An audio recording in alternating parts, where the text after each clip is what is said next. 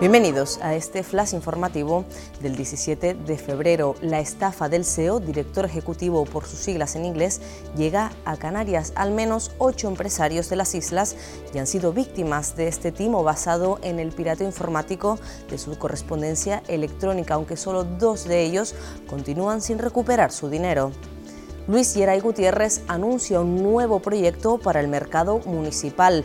El alcalde de La Laguna asegura en una entrevista concedida tras ocho meses desde el inicio del nuevo gobierno local que el actual proyecto está obsoleto y por lo tanto sacará concurso uno nuevo.